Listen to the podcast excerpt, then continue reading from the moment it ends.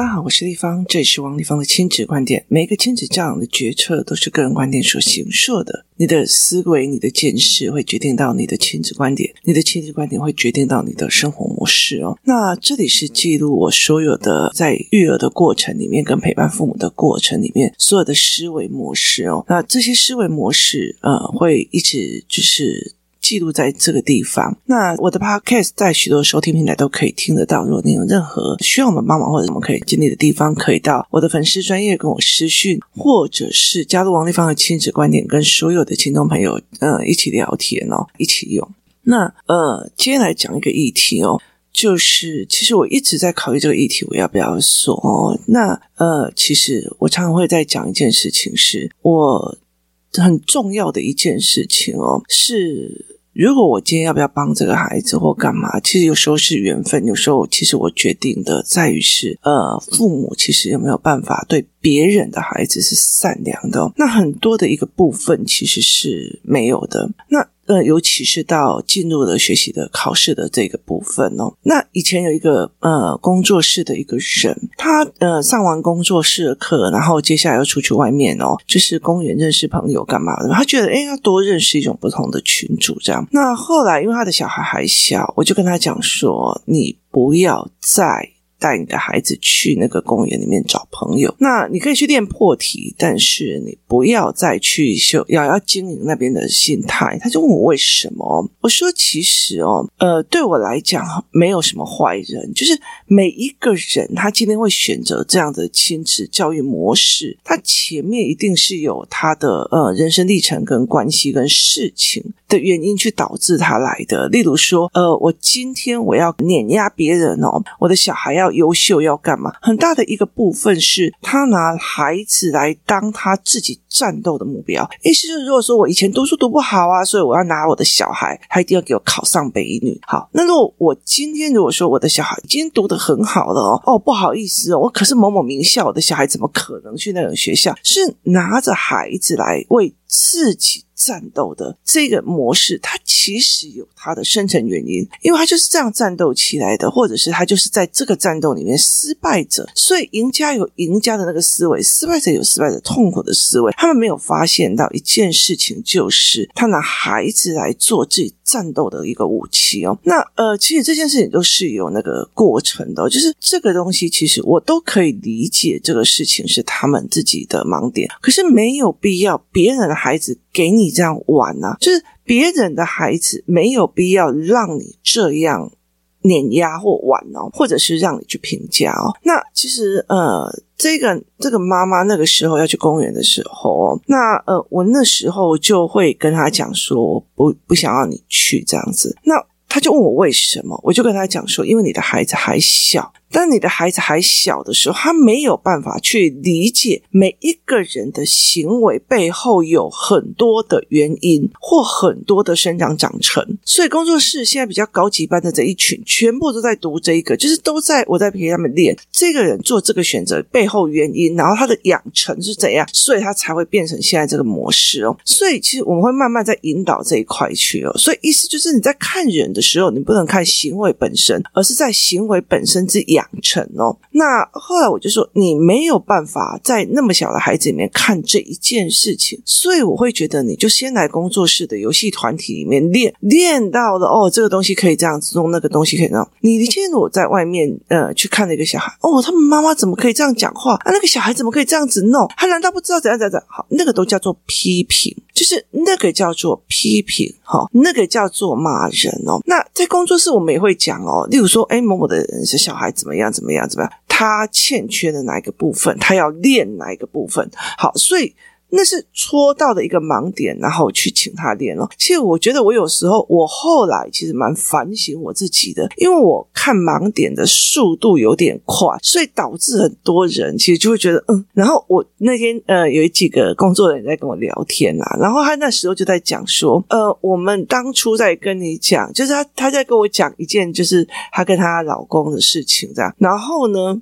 我就非常直白的回了他一句话，这样我就说有吗？我有回这一句话吗？就呃那个时候应该是我一直认为觉得呃，可是我老公会怎样？可是我老公会生气？可是我老就是那种呃担心老公生气是婚姻气氛里面的威胁，所以他们会一直觉得只要不生气，婚姻气氛就是好的。所以其实他就一直会想要说，哎，那不要这样子了，老公会生气，这个东西老公会生气。然后他就跟我讲说，你知道你那时候跟我讲一句话，男人有这么重要吗？然后我就哎，我有讲那么直哦，然后他就说有，好。很多的东西其实是你要去看懂它的盲点在哪里，就是你为什么一直要去捧着，然后这整个东西其实不平衡了，不是说呃丑男或丑女，而是在于是呃有没有发现其实是不平衡的一个心态，就是你觉得你是在捧一个人哦，捧小孩也是一样，有很多的妈妈其实是在捧小孩，那。后来我就在讲这件事情哦，那我就说，其实呃，每一个人都有他的养成跟他的思维哦，所以你在这个思维的前面，那你没有跟他讲，所以你就没有办法去理解他的行为为什么是这个样子，所以导致如果你什么都看不下去，你就一直在哦，那个小孩怎么可以这样？我爸那个妈妈是怎样啊？那个小孩就全身脱光光，他都已经四年级了，还脱光光在公园里，他难道不知道那个是下水道的水喷出来的吗？还让他脱光光在那边跑来跑去哦，所以你所有的东西就会变成批评哦。那个人怎么那么不用功啊？那成绩那么差，一定是不用功。那个人怎么可以让他自己的小孩这么皮呀？一定就是他管不好，还敢在当作家。就是你了解吗？因为你看不懂，所以你会用一种行为式的东西去批评，就是你会用行为模式去批评。有有时候是真的。是说穿的是看不懂，因为你所有的价值都在于是乖不乖、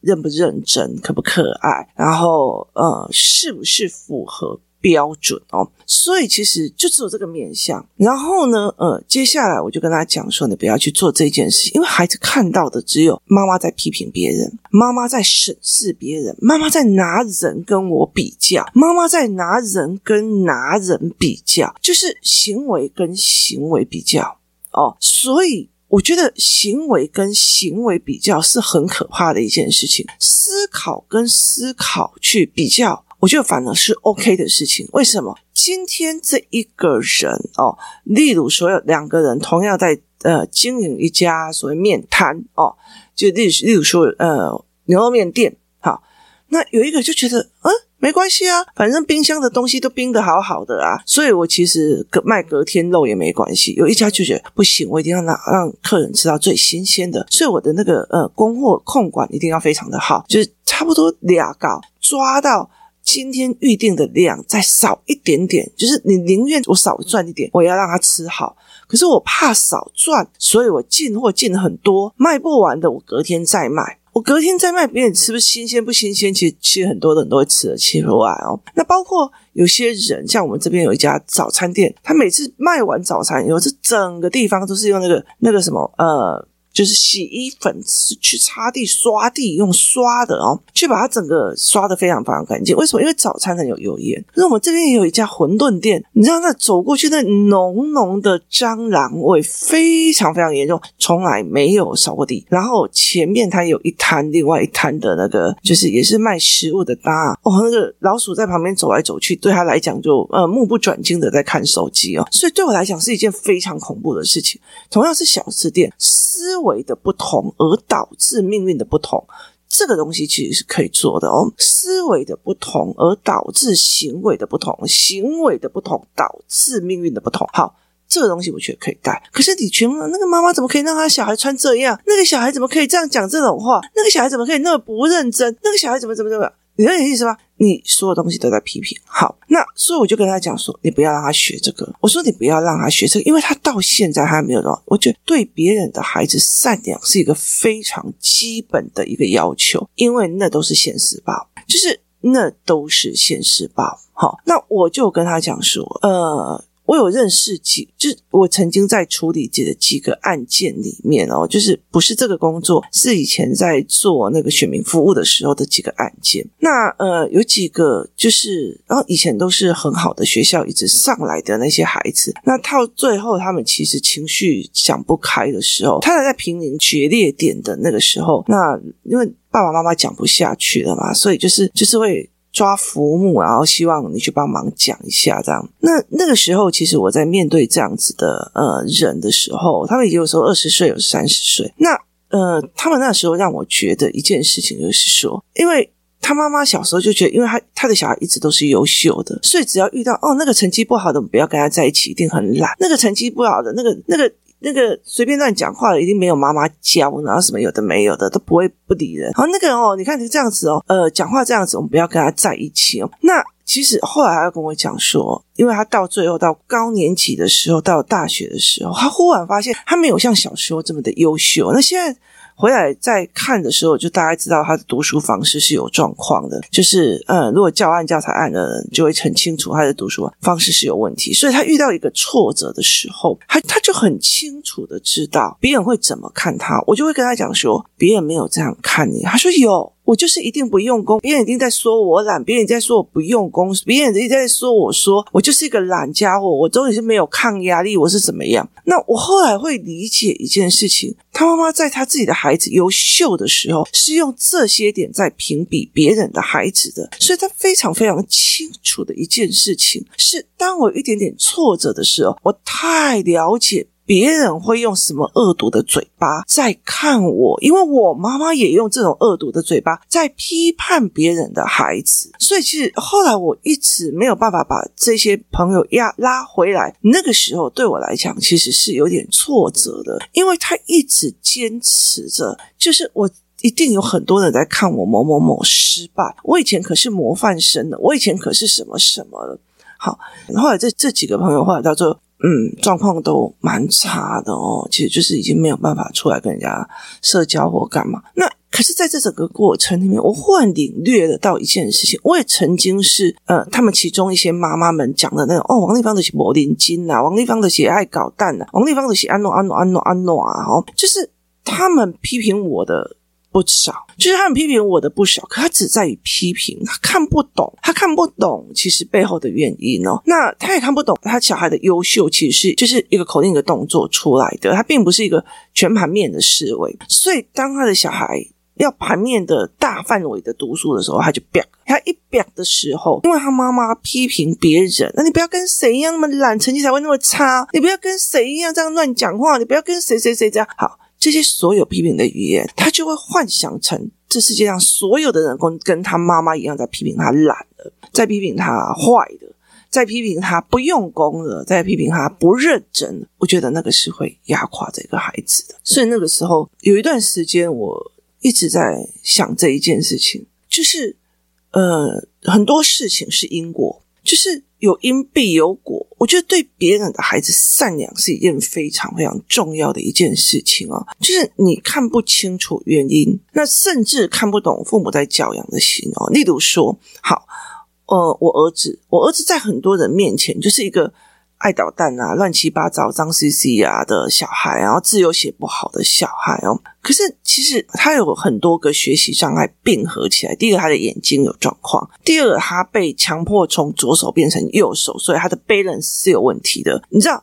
一个眼睛大部分在右眼的人，他被逼到右手的时候，其实他没有办法看。前阵子我才在工作室的美玲老师的语言班，跟一个妈妈在讲说，你的孩子大部分使用右眼，所以他如果用左手写字，因为右眼斜过去刚好左手，他如果被老师逼成右手，就是他的悲剧开始。这是我的儿子所遇到的问题，然后变成我可以去帮人的一个角度。所以其实，呃，我常常在讲这些事情，他。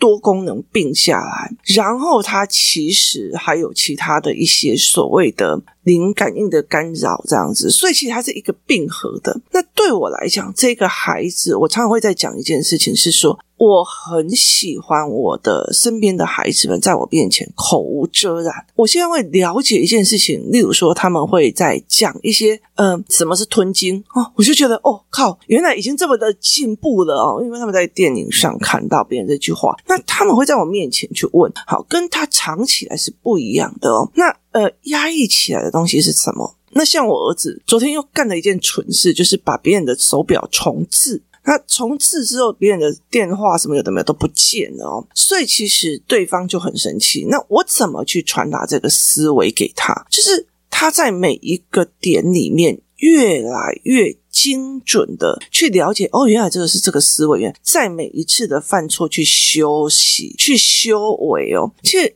很大的一个部分，所谓的创业者或者一些很厉害的人哦，你看他，我们在做一个商业模组，或者你如果说哦，像马斯克啊，他们有的没有的那些人，他只要一有点问题，他就要修正、修正、修正。你不可以怕错，你不可以怕错，你不可以呃觉得错就是很丢脸，而是你要有错修正，有错修正，有错在这个错里面长出一个思维，或长出一个思维模式。好。所以其实我一直要让他大力的反戳。我的儿子他现在四年级，昨天他把人家的东西重置之后，结果他昨天写作业，因为他昨天有课，所以他写作业写到十点。他写完的时候，爸爸就说：“哦，他写完作业，我就说全都要擦掉。”然后我只说为什么？我就说因为你不是把别人的东西全都在重置了嘛，妈妈也帮你重置一次。然后他就看着我，然后他就想说，他就讲了一句说：“啊，擦掉也好。”我想要再把自己的字写漂亮点。你知道他是书写障碍的孩子，那要书写对他来讲是一件非常痛苦的事情，尤其国小四年级，他已经接近叛逆的事情。可是我们要做了多少的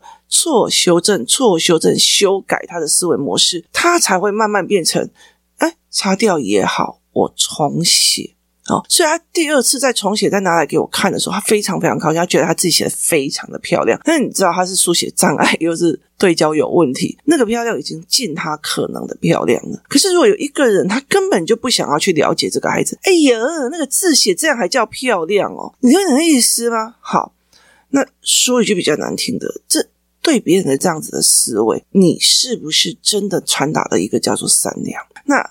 当你这样子做的时候，有没有想过这一支箭最多是射在自己的孩子身上？所以，其实我常常在跟这些妈妈在讲说：你们不要以为你们在工作室，然后呃，这群小孩呃不玩手机，然后他们会谈谈剧情，他们会谈思维模组，他们会谈干嘛？你们就。不可一世的去看不起别人，这个一定会被我踢掉的。那我就觉得说，我可以随时开课，我有本事养出这样的孩子，我也有本事再养出好几组这样的孩子。但是前提是父母一定要善良。然后一定要觉得说他不能欺负别的孩子，没有道理，没有道理。你的小孩弄坏了我的小孩的东西啊！你们怎么对小孩不善良？你们要包容他。你的小孩是小孩，你你欺负别人，弄坏别人的东西，大家都要包容你。那别人的小孩，你有包容吗？别人。的物权，你有包容吗？所以在这整个事情，我觉得我一直在倡导一件事情：你要对别人的孩子善良。这件事情，因为是非常非常重要的。你如果今天看到了一个，例如说像，呃，我那时候去学习障碍协会，我去学习障碍协会的时候，去跟他们讲说，好，因为他们特别，所以我们会有特别的方式来教、来上跟来呃引导。好。这些特别的孩子们，这些特别的孩子们，如果永远都是用被批评的角度在看这些孩子，就完了。台湾的呃少子化越来越严重哦，因为全世界的少子化越来越严重，就是你不再是个劳力市场，就是你你不会有一个工厂还在需要二三十万个人，它越来越电子化，越来越呃机械化的时候越来越少，所以它其实要的人是越来越精简精化，所以你。要了解一件事情啊，别人的孩子不好，他也会变成这个社会里面你的孩子的一个一个社会问题。未来他的社会问题就是你孩子的生活安全之侵蚀哦。所以其实，嗯。对别人的孩子好是一件非常重。后来我常常在讲一件事情，有时候你会了解一件事情哦，你在这个地方看不起别人，后面你会吃到苦头，只是你看不懂，你是看不懂，说我的小孩怎么变这样的？以前他都很优秀，为什么后来疯了？他以前都很厉害，为什么后来这样子？就是强迫症这么的严重？好，因为他以前都怎样怎样，他没有办法，就是你完全是在整个后面，如果你可以真的全盘面、时间线拉管、维度看高的时候，你就会了解一件事情。有时候，有时候并不是我并不会帮，那是你自己吸引来的哦。所以我觉得这是一件很重要的事情哦。你对别人哦，那个谁也没什么了不起啊，我们自己教就好了。好，到最后你倒倒到最后啊，你个搞你个你，你就没有求救的能力，也没有求救的资格哦。所以其实我觉得，那那你如果说哦，小孩本来当你很痛苦，然后。呃，做来变得比较不错的。你接下来就开始哦，因为我生意需要他，所以你就一定要跟这个人在一起。那你就去啊，你就是是，你在这中间。找到了一个平衡点，那你要了你就去，所以那是你的选择。所以后来你选的什么放掉什么，那个放掉的会不会是你的痛，那是另外一回事哦。所以其实我常会在跟这这个妈妈在讲说，你就先让她来我们这边，不要对别人一天到晚就是听到妈妈在批评别人或在讲别人，这是一件非常非常重要的事情。在这里，在工作室里，如果我看到 A 小孩的问题，我会开始。呃，我会开始给施行步骤去解决他们该怎么去面对这件事情的点哦。例如说，呃，现在的台湾的青少年忧郁症非常非常的严重，好。然后他们觉得他自己是没价值的，是干嘛的？然后觉得全世界就在批判他，那因为有人一直在批判别人。这一群小孩哦，有几个小孩其实那时候我不愿意他们再来的一个很大原因，就是妈妈放任他们用自己写作业比较快，然后呃写字比较正确去碾压。哎呀，你的字怎么那么丑？哦，我可能写作业很快，哪像你就是羞辱过的孩子哦。所以其实最近我就一直在让他们上，就是一种科学。原来我认为你那个表情在。笑我，事实上每一个人在看同一个表情，会有不同的认知，所以不是我想象为真。那很多忧郁症的孩子都觉得，他们大家都看不起我，他们大家都在针对我，他们大家都怎样？就是你的想象为真，你的情绪为真啊、哦！这是我们的绘本跟我们的所有课外读物那。你的幻想为真，你的想象为真，所以是想象的，然后呃虚幻的，然后再加上感觉放大。对，我要同理你，对你，对你这样一定很难过吧？你的感觉再放大，我的想象为真，我的感觉放大，加起来就是。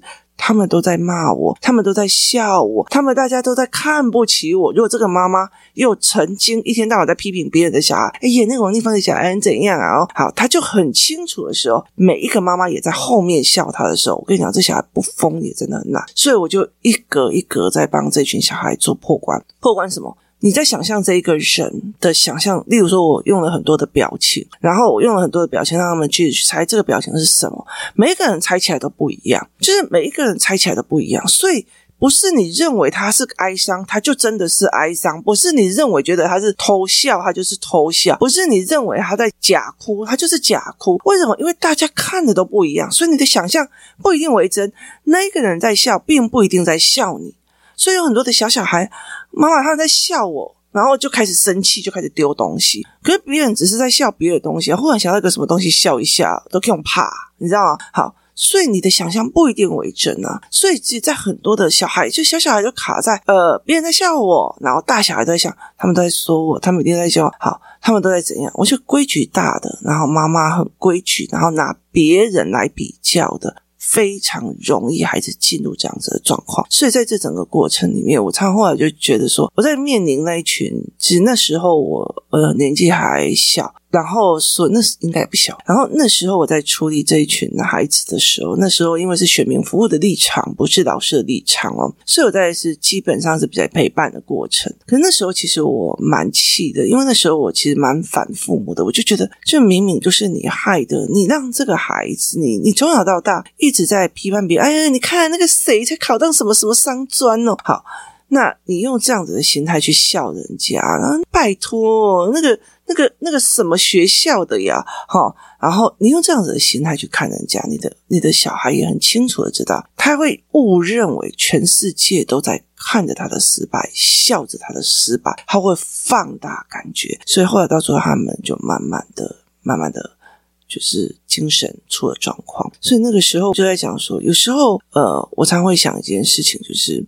你的因造成了你的果，老天爷要你受，为什么要去中间去砍掉你的因果？所以有一段时间我在做很多亲子教育的时候，我身体是越来越不舒服的哦。那后来我才了解了这一件事情，所以我觉得那个是一个因果脉络一直拉下来。对别人的孩子善良是我一直在讲的一件事情哦。我觉得我再怎么不喜欢某个大人或干嘛，其实我其实会尽量的对所有的孩子善良哦。所谓尽量的原因。因是因为有些小孩子他已经像魔鬼一样的那种想要置人于死，然后妈妈又觉得嗯这样很 OK 呀、那个时候我就会有点怕。为什么？因为妈妈没有想改变他，然后他的这个这样子的思维会被扩大的哦。所以那个时候我就会觉得，嗯嗯，要不要离稍微远一点哦，就是避免自己被伤到哦。所以其实我觉得很多的是有脉络的。当我们在讲说这个小孩小时候这么优秀，这么怎样怎样怎样，后来怎么了？有时候其实为什么？